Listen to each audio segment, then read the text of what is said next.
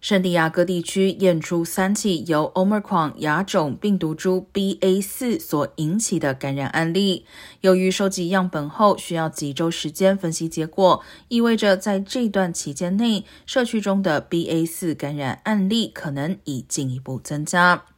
最早在南非现踪的 BA 四和 BA 五均为 Omicron 亚变种，世卫组织已在四月中旬加入观察名单。欧洲疾控中心也在上周将 BA 四和 BA 五列为关注变异株。这两种病毒株被证明有逃避免疫保护的能力，传播力已被证明比目前占主导地位的亚变体 BA two 还要快上至少百分之十二。